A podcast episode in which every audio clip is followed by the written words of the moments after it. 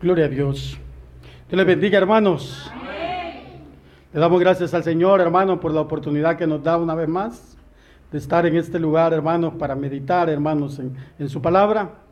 Esperando, hermanos, que hayamos venido hoy dispuestos con un corazón dispuesto, hermanos, a recibir lo que Dios trae esta noche. Les voy a pedir, hermanos, que nos pongamos de pie, vamos a hacer una oración y luego vamos a leer la porción. Padre que estás en los cielos, te damos gracias, bendito Dios, esta noche. Gracias por la oportunidad que nos da, Señor, a cada uno de los que estamos hoy en este lugar, Padre. Bendice a cada uno de los que estamos acá, como también a aquellos que no han podido hacerse presentes en este lugar. Bendícelos donde quiera que estén. Guárdalos, bendito Dios. Protégelos, amado Dios. Con tu brazo fuerte, Señor amado, sobre cada uno de ellos, bendito Dios. Padre, se lo rogamos, se lo suplicamos en el nombre poderoso de Cristo Jesús. Como también esta noche, bendito Dios, venimos delante de su presencia para poner, Señor, en sus manos esta palabra, Señor amado, que esta noche meditaremos, bendito Dios, esperando, bendito Dios, que sea usted, que sea usted, bendito Dios, poniendo esas palabras, Señor, en mi boca, que sea usted usando mi vida, Señor, para bien de todo el pueblo. Amado Dios, esta noche le damos gracias, bendito Dios, por su gran misericordia, Padre, por habernos amado de tal manera, bendito Dios. Padre, gracias en el nombre de Jesús. Amén. Al final, hermanos, vamos a, leer, a orar por las peticiones. No se me ha olvidado, hermanos. Vamos a leer por estas peticiones. Hermanos, al final vamos a leer ahora, hermanos, un unos versículos, busque ahí. Segunda de Samuel, hermanos, capítulo 9, verso 1, vamos a leer hasta el 8. Amén. ¿Lo tenemos todos? Gloria al Señor. Dice la palabra del Señor en el nombre del Padre, del Hijo y del Espíritu Santo.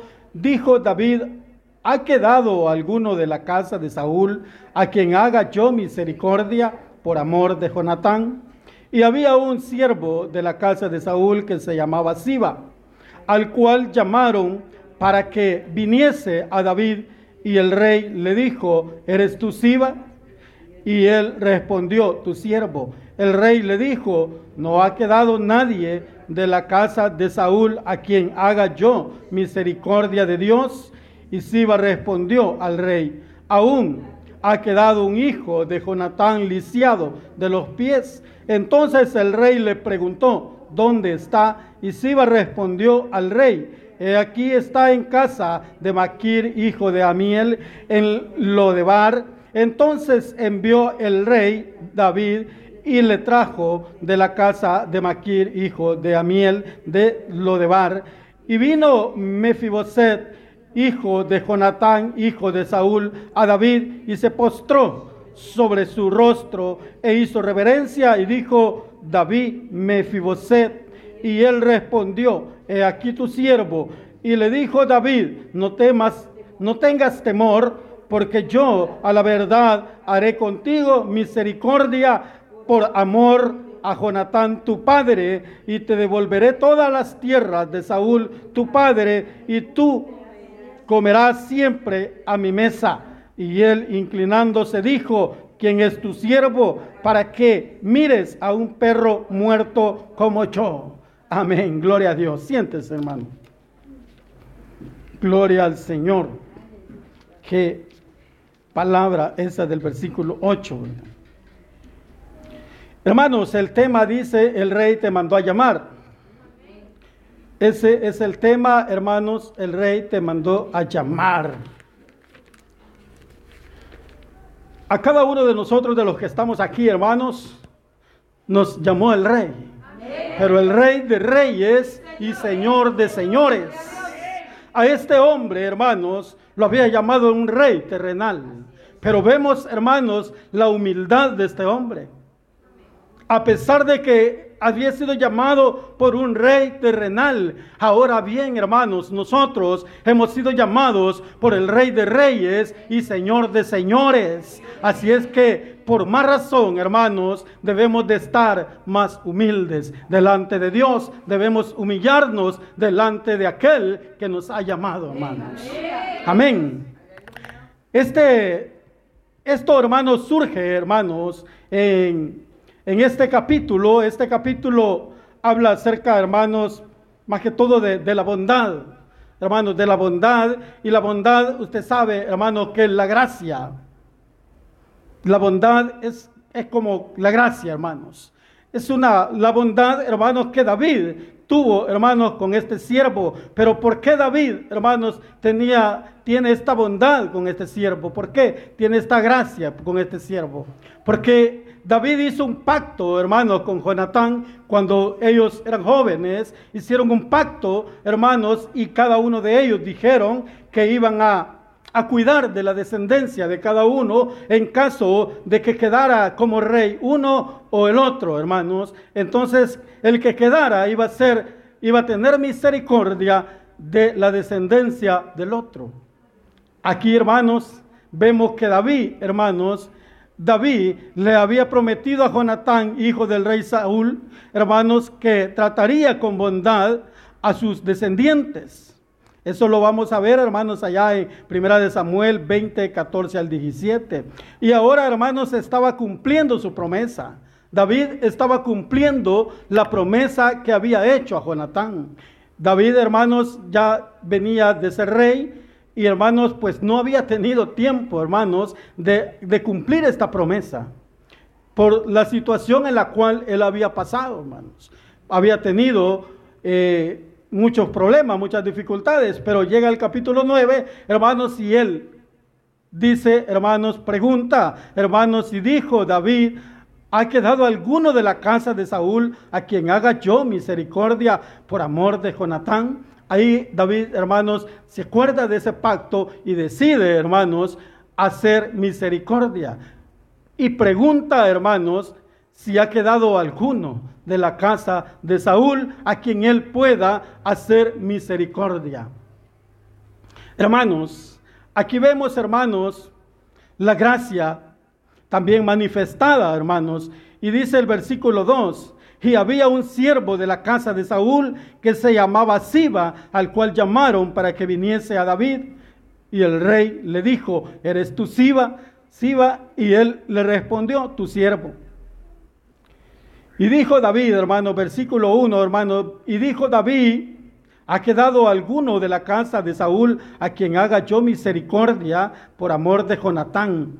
Y había un siervo de la casa de Saúl. Este siervo, hermanos, había sido eh, siervo, como lo dice el versículo, de Saúl en el tiempo cuando él reinaba.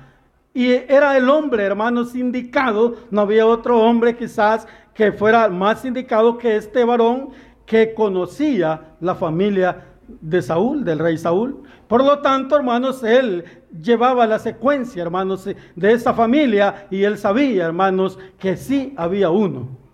Pero que este hombre que había, hermanos, era el hijo de Jonatán. Ahí en el capítulo 4 dice, hermanos, que este, este niño, hermanos, eh, tenía cinco años y, que la nodriza, hermanos, al, al llegar la noticia que había muerto Saúl y Jonatán, él, ella lo toma al niño y huye, hermanos, con el niño, y en esa huida se le cayó el niño. Entonces, hermanos, eh, desde ahí ya no se sabe nada, hermanos. Hasta aquí el capítulo 9. Entonces no sabemos exactamente, hermano, qué fue de su, de su juventud o si de su adolescencia, no se sabe, hermanos, ni tampoco aquí dice qué edad tenía. Pero sí dice, hermano, que que este hombre tenía un hijo. Entonces, hermanos, vemos, hermanos, que David le dijo, pregunta a este hombre, hermanos, pregunta a él si había quedado alguien de la casa de Saúl. Note algo ahí, hermanos, que David en ningún momento pregunta, hermanos, cómo era, quién era, si era, era guapo o era inteligente o, o qué, o sea, qué condiciones tenía. Este David no pregunta nada, hermanos. Y así ha hecho Dios con nosotros. Así ha hecho Dios con nosotros. Dios no nos preguntó nada, ¿verdad? Dios solo checó, hermanos, y nos llamó. Ahí vemos, hermanos, la bondad y la gracia y la misericordia. Porque David no preguntó, simplemente dijo, alguno. ¿Ha quedado alguno? Ahí vemos, hermanos, que vemos manifestada la gracia en este hombre, David, pero también lo podemos llevar, hermanos, a, a lo espiritual, que es la misma forma como Dios actúa, hermanos, con la gracia, con su gracia. Porque si bien es cierto, hermano, Dios no nos vio a nosotros la belleza. Dios no, no, vio las condiciones suyas ni las mías. Dios no, no vio, hermanos, nuestros errores. Dios no vio, hermanos, eh, quizás nuestras dificultades que podíamos tener, hermanos, al llamarnos. Dios no vio eso. Dios simplemente, hermanos, vio que estábamos necesitados de esa misericordia. igual nos llama, hermanos. Y nos llama a estar en un lugar precioso, hermanos, con Él. Porque yo no sé si usted se siente bien, hermanos, hoy que usted ha sido llamada o llamado de parte de Dios. Yo me siento feliz, hermanos, y, y, créame que yo me arrepiento, hermanos, no haber conocido al Señor más joven. No me arrepiento de haberlo conocido, no lo tome así. Eh, me arrepiento de, de no haberlo conocido más joven, hermano. Porque pienso yo que perdí el tiempo. Mucho tiempo perdí, hermanos. Por no haber obedecido el llamamiento de Dios. Porque Dios me llamó joven. Pero yo no quise, hermanos. Yo lo rechacé, hermanos. Porque Dios me llamó joven. Ya les he contado a más de alguna hermana que está aquí. Ya les he contado que Dios me llamó cuando yo tenía como 18 años. Y rechacé el llamado de Dios, hermano. Pero eso, hermanos, lo tuve que pagar caro. Pero ahora, hermanos, que Dios me ha llamado, no pienso, hermano, retroceder y, siempre le pido a Dios que me ayude, que me dé fuerzas para seguir caminando, siempre, hermanos, buscando siempre la presencia de Dios. Porque hay que caminar siempre, hermanos, para adelante y no para atrás. Hay que seguir siempre, hermanos, viendo el blanco perfecto que es Cristo. Y dice, hermanos, el versículo 3, el rey le dijo, no ha quedado nadie de la casa de Saúl a quien haga yo misericordia de Dios. Y Siba respondió al rey, aún ha quedado un hijo de Jonatán lisiado de los pies. Entonces el rey le preguntó, ¿dónde está? Y Siba respondió al rey, He aquí está en casa de Maquir, hijo de Amiel, en Lodebar. Este Maquir, hermanos, es, este, según los historiadores, hermanos, se dice que era un hombre rico, un hombre adinerado. Y eso, hermanos, ¿por qué lo dicen así?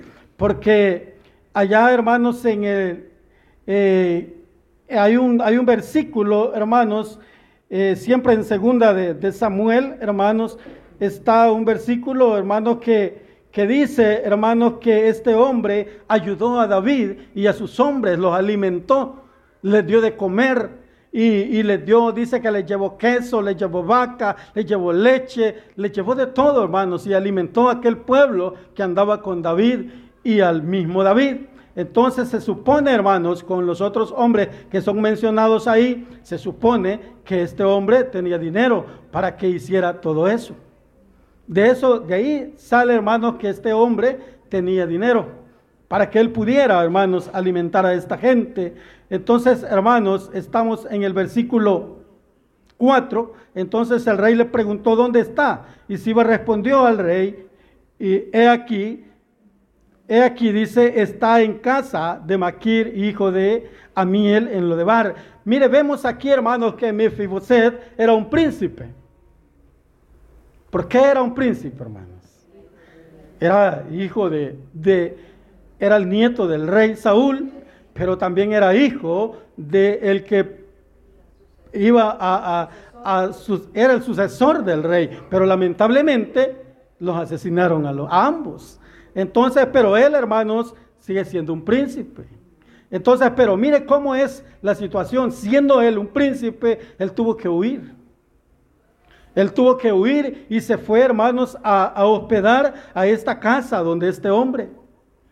Pero ahí, hermanos, él estaba triste, hermanos. Él quizás se sentía, hermanos, eh, mal porque la verdad, hermanos, era cojo, era lisiado de sus pies. Hermanos, se sentía una persona inservible, una persona que quizás no servía para nada. Pero eso, hermanos, era un pensamiento que el mismo enemigo le había puesto, hermanos. Así como el enemigo muchas veces nos pone esos pensamientos a nosotros.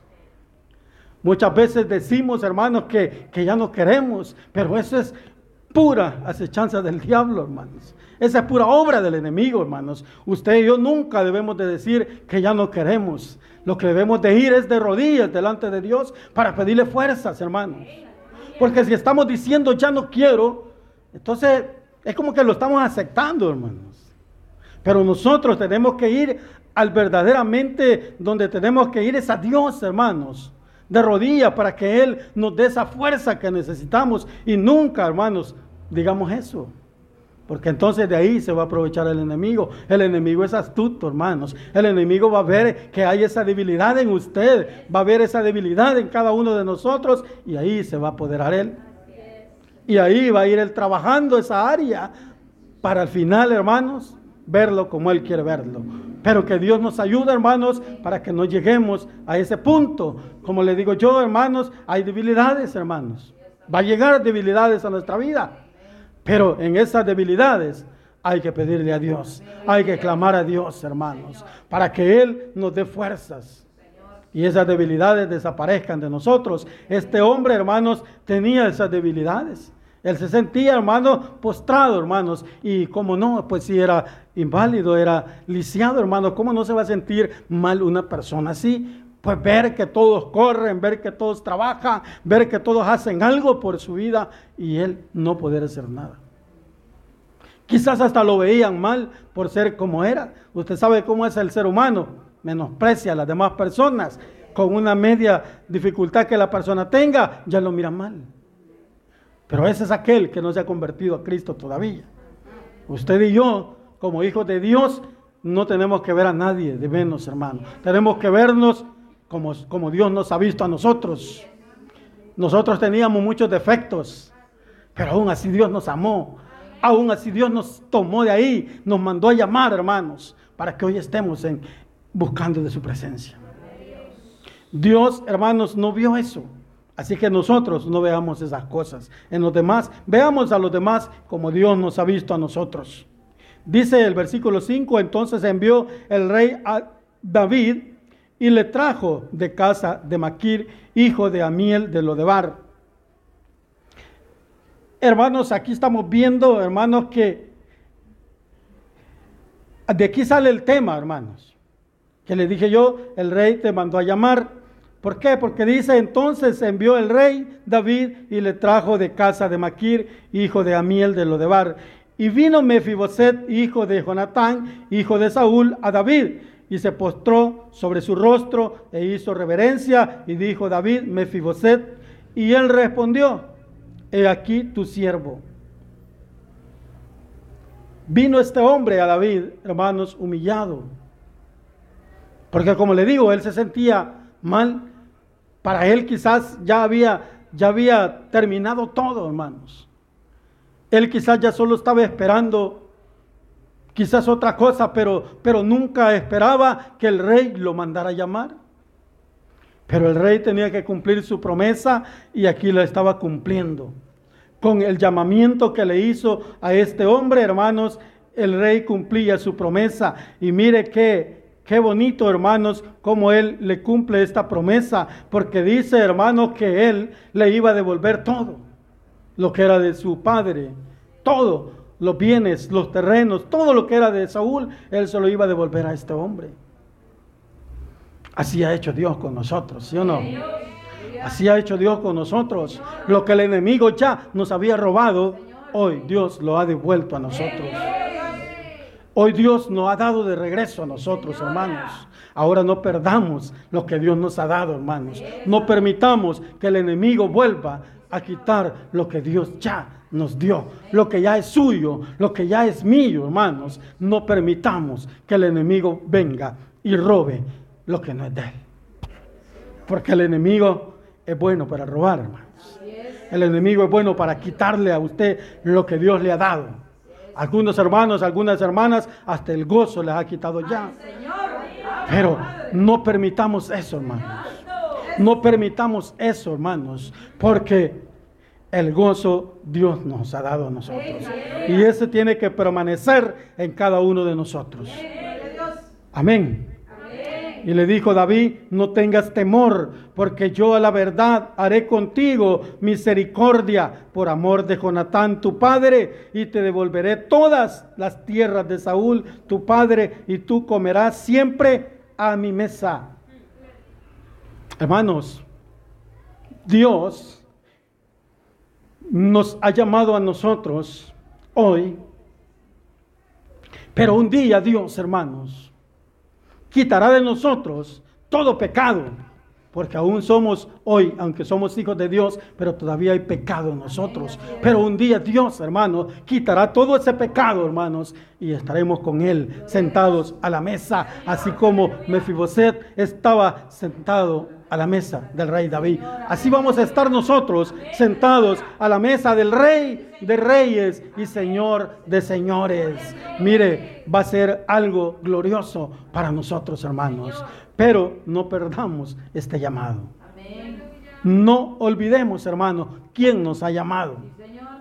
Cuando la debilidad llegue, echémosla fuera, hermanos, en el nombre de Jesús. En el nombre de Jesús, echemos fuera toda debilidad que llega a nuestra vida, hermanos. Y declarémonos en victoria, día con día, declarémonos en victoria, porque el Señor nos ha llamado no para estar en derrota, sino para ser victoriosos en el camino del Señor. Dios nos ha llamado para eso, hermanos, para que vivamos en victoria y en victoria, hermanos. Los hijos del rey tenemos que vivir de esa manera, en victoria y en victoria, hasta que Él venga, hermanos, por nosotros. Vamos a vivir en victoria, hermanos. Dice, hermanos, el versículo 8, y es el último que leíamos, dice, y él inclinándose dijo, ¿quién es tu siervo para que mire a un perro muerto como yo. Mire qué terrible lo que dijo Mefiboset. En el tiempo antiguo, hermanos, un perro muerto se consideraba, hermanos, algo inservible. Y eso, y eso es un perro muerto. Algo que no sirve para nada, hermanos. Algo inútil, hermanos. Así se consideraba este hombre algo inútil, algo que no servía para nada. Hermanos, eso muestra la condición en la que usted y yo estábamos antes que Cristo nos llamara a este lugar. O va a decir alguien aquí, hermanos, que no estaba en esas condiciones. Estábamos perdidos, hermanos. Nadie daba cinco por nosotros. Pero Dios lo dio, dio a su Hijo por nosotros. Dios dio a su Hijo por cada uno de nosotros, hermanos. A pesar de que nosotros, hermanos, estábamos mal. A pesar de que nosotros quizás decíamos, hermanos, que que no podíamos ser cristianos porque muchos de nosotros dijimos esas palabras de nuestra boca, salieron esas palabras de muchos de nosotros, hermanos, salieron esas palabras, quizás dijimos algún día cuando Dios nos visitó, no es que no puedo, porque yo no puedo cambiar, pero estábamos equivocados, porque ¿quién nos había dicho a nosotros que nosotros podíamos cambiar? Nosotros no podemos cambiar, ni podemos cambiar nosotros mismos, ni podemos cambiar a otro. El único que cambia es Cristo. El único que cambia es Cristo. Él nos ha cambiado a nosotros. Él nos ha cambiado hasta de ropa. Él nos ha transformado, hermanos. Y este hombre se sentía así, hermano, pero nunca, este hombre quizás nunca se le pasó por la mente que un día el rey lo iba a llamar. Así como a nosotros nunca se nos pasó por la mente que un día el rey nos llamaría y estaríamos en este lugar. Mire cómo nos vemos hoy, diferente, ¿verdad? A como nos veíamos antes. Hermanos, ¿por qué? Porque Dios ha cambiado nuestra vida. Dios ha cambiado nuestro, nuestro lamento en qué? En baile. En baile, ¿verdad? Ya no nos vivimos lamentando. Y el que se vive lamentando aún siendo cristiano, hay que preguntarle a Dios por qué. Sí, hermano, porque ya no debemos lamentarnos, hermano, si somos hijos del rey, somos hijos del dueño del oro y de la plata. Eso no, significa que vamos a ser adinerados, pero sí quiere decir, hermano, que si usted y yo estamos caminando rectamente delante de Dios, no nos va a faltar nada, porque la misma palabra dice, no he visto justo desamparado, ni su simiente que mendigue pan. Entonces no va a haber, hermanos, no va a haber tristeza, porque ha cambiado nuestro lamento en baile. Ya no va a haber tristeza, hermanos, solo va a haber gozo, hermanos. Pero mira, hermanos, este hombre se sentía mal y inclinándose dijo, ¿quién es tu siervo para que mire a un perro muerto como yo? Ahora, hermanos, hay, cristianos orgullosos. Poquito saben, hermano, poquito les ha dado Dios, pero se sienten más sabios que otros se sienten gordos, hermanos. Pero que Dios tenga misericordia de esas personas así, hermano. Porque no importa, hermano, los títulos que usted haya alcanzado. No importa la carrera que usted haya terminado. No importa lo que usted tenga. Las posesiones que usted tenga. Eso no importa, hermanos. Porque para Dios, hermanos, Dios no ve eso, hermanos. Dios no ve su título, Dios no ha visto su posición, Dios no ha visto su dinero, Dios no ve nada de eso, hermano. Dios lo que ve en usted es una alma necesitada de salvación. Eso es lo que Dios ve en nosotros. Es una alma necesitada. Pero hay de aquellos, hermanos, pobrecitos, porque se sienten más que otros. Pero en, la, en las manos de Dios, hermanos, Dios para Dios somos iguales. Yo le pregunto una cosa, ¿será que para estas personas Dios pagó más por ellas? No. ¿Verdad que no? Dios no pagó más por usted ni por mí, ¿verdad? ¿Verdad que no? El mismo precio dio Dios. Valemos lo mismo que vale usted, valgo yo. Lo mismo valemos. La sangre de Cristo, la sangre que derramó en la cruz del Calvario. Eso valemos nosotros y eso vale todo aquel hombre, aunque tenga posiciones, aunque tenga títulos, hermanos, aunque tenga un buen empleo, lastimosamente que no lo ha entendido, porque el, empleo muchas veces los hace orgullosos. Los títulos los hacen orgullosos muchas veces, hermanos. Pero el orgullo, hermanos, a Dios no le agrada. Este hombre, hermanos, era un príncipe. ¿Y cómo se sentía, hermanos?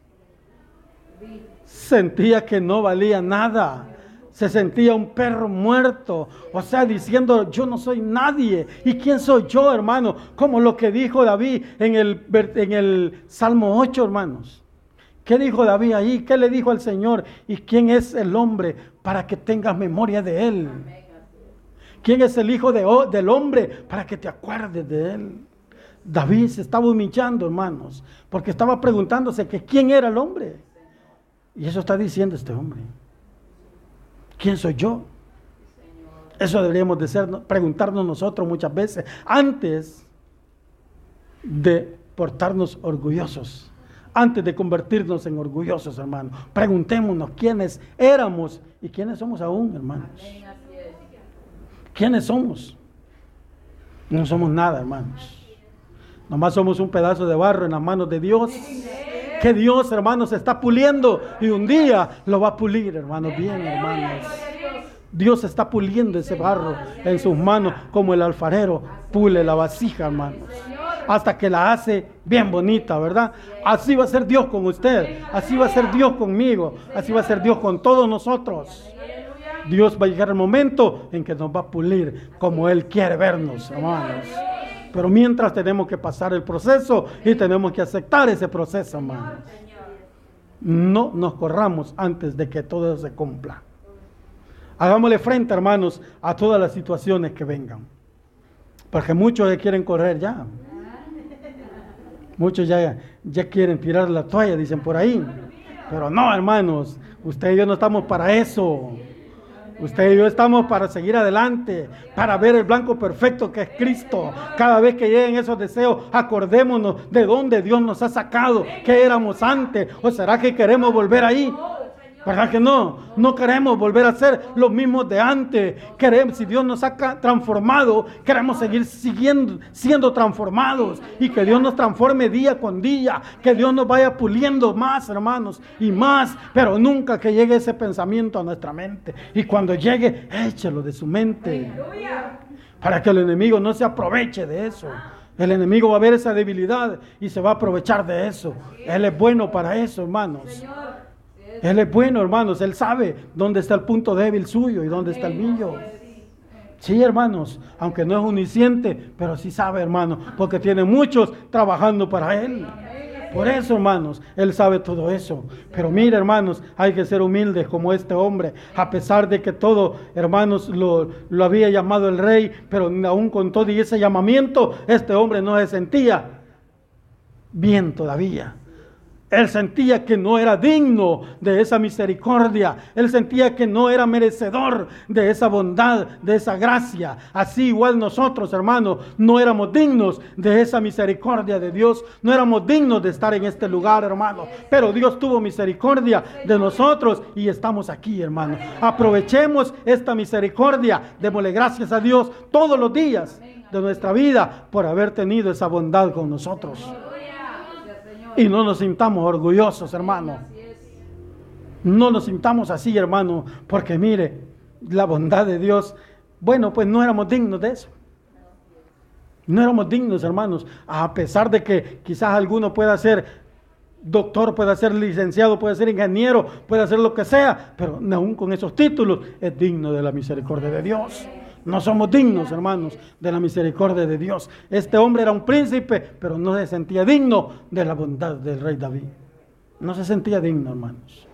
Así es que igual nosotros no éramos dignos, pero Dios tuvo misericordia de nosotros. Mire Dios cómo nos amó, hermano. Es que Dios nos ha buscado, hermanos, siempre. Dios nos busca, hermanos, todos los días, hermanos. Dios anda detrás de nosotros buscándonos, hermanos. Sí, hermanos, porque mire, yo le rechacé en aquel tiempo que le digo tenía 18 años. Hasta mentira puede ser, va a ver en qué año fue, pero tenía 18 años, hermano. Pero mire, hermano, pero mire, Dios siempre me siguió buscando, Dios no me abandonó, Dios siempre me siguió buscando, hermanos. Y llegó el momento en que yo no pude decir no. Llegó el momento en que no pude decir no. Muchos hermanos llegaban a la casa, me evangelizaban y yo les decía, no, si yo tengo a Cristo en mi corazón. Pero a ver cuál Cristo tenía, hermano. Sí, hermano. Pero mire, Dios tuvo misericordia de mí porque no me abandonó. Dios siempre, hermanos, el que Él ha escogido, Él trabaja por esa persona. Él lo busca a donde quiera que usted se vaya. Ahí va a estar Dios. Así es que no hay escapatoria, hermano. Si Dios nos ha llamado, no nos podemos escapar. Siempre, hermanos, Dios nos va a encontrar y nos va a traer, hermanos, a, donde Él quiere tenernos. Lo único que hay que, hay que ver, hermanos, que hay que venir a Dios, pero cuando todavía le podemos servir. Sí, porque ¿de qué sirve que, que venga y ya no le puede servir a Dios? Hay que venir a Dios cuando todavía le podemos servir. Así que si Dios nos ha llamado, hermano, no perdamos esa oportunidad. Disfrutemos de esa oportunidad que Dios nos ha dado, porque es una oportunidad que hemos tenido, hermanos. Porque ¿dónde andábamos? ¿Qué éramos antes? Mire, en, en mi caso, hermano, Dios me ha guardado de muchas cosas. Me ha guardado de la muerte más de tres veces. Dios me ha guardado de la muerte, hermanos. Pero ¿por qué me ha guardado? Yo no sé, yo me preguntaba. Que por qué no me morí, decía yo. Y mi esposa siempre me decía, fíjese, eh, es la mujer que Dios utilizó, siempre me decía, Dios quiere algo con usted. Y pero como no entendía. Imagínense, hermanos. Pero Dios, hermanos, no se cansó y, y, el resultado de no haberse cansado Dios es que hoy estoy aquí. Pero Dios, hermanos, es bueno. Dios es bueno, hermanos, y, y hay, que, hay que tener, ser agradecidos nosotros, hermanos, con la bondad de Dios. Porque el que estar, estar en este lugar hoy, este día, hermanos, a pesar de la lluvia, a pesar de todo, hermanos, lo que puede estorbarnos, estar en este lugar, hermanos, es una bendición de parte de Dios, hermanos. Es una bendición, es una misericordia de Dios, hermanos. Y tenemos que estar agradecidos con Él, porque mire usted, está alentadito. ¿Cuántos hay en el hospital que quisieran estar en un lugar así y no pueden, hermano? No pueden, por su que enfermedad los, los, los, los priva de esta bendición. Mire, mi esposa quería venir, pero no pudo. La he tenido enferma desde el sábado en la noche. Y ayer ya más o menos. Pero le hizo daño a otra cosa y ahora pues ya estaba algo mala. Pero yo tengo fe en Dios que ya va a pasar eso. Así es que que Dios tenga misericordia de ella. Pero por eso le digo, hermano, usted y yo que estamos alentaditos, aprovechemos la oportunidad de Dios. Aprovechemos el tiempo que Dios nos da para que podamos gozarnos con Él. Amén, hermanos.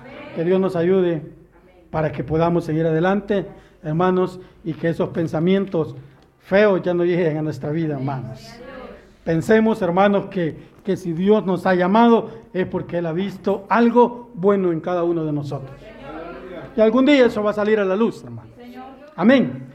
Cierre sus ojitos, vamos a orar, vamos a orar por las peticiones, le vamos a decir, Padre que estás en los cielos, te damos gracias, bendito Dios, por esta oportunidad que nos has dado, este momento, Padre, de estar en este lugar, bendito Dios, meditando en tu preciosa palabra, Señor amado. Ahora le rogamos, Señor, que esta palabra, Señor, que hoy hemos escuchado, quede en nuestro corazón, bendito Dios, y la podamos llevar a la práctica. De igual manera, yo le ruego, Señor, le pido, Padre, por cada petición, Señor, que su pueblo ha enviado a este lugar, bendito Dios. Yo no sé para qué o qué piden tus hijos, Señor amado, tus hijas, bendito Dios, pero tú lo sabes, bendito Dios. Yo solo te ruego y te pido, Padre, misericordia para cada uno de ellos, bendito Dios. Si es respuesta de empleo, Padre, le suplico que llegue esa respuesta, Padre. Y si es por sanidad, Padre bendito, le suplico también que sea usted sanando esa vida, bendito Dios, ese cuerpo, Padre Santo. Y si es por conversión, así igual manera, le pedimos en el nombre de Jesús que sea usted tocando esos corazones, bendito Dios. Padre, en tus manos dejamos estas peticiones para que sea usted y su misericordia obrando, bendito Dios. En el nombre de Jesús. Amén. Y amén, bendito Dios.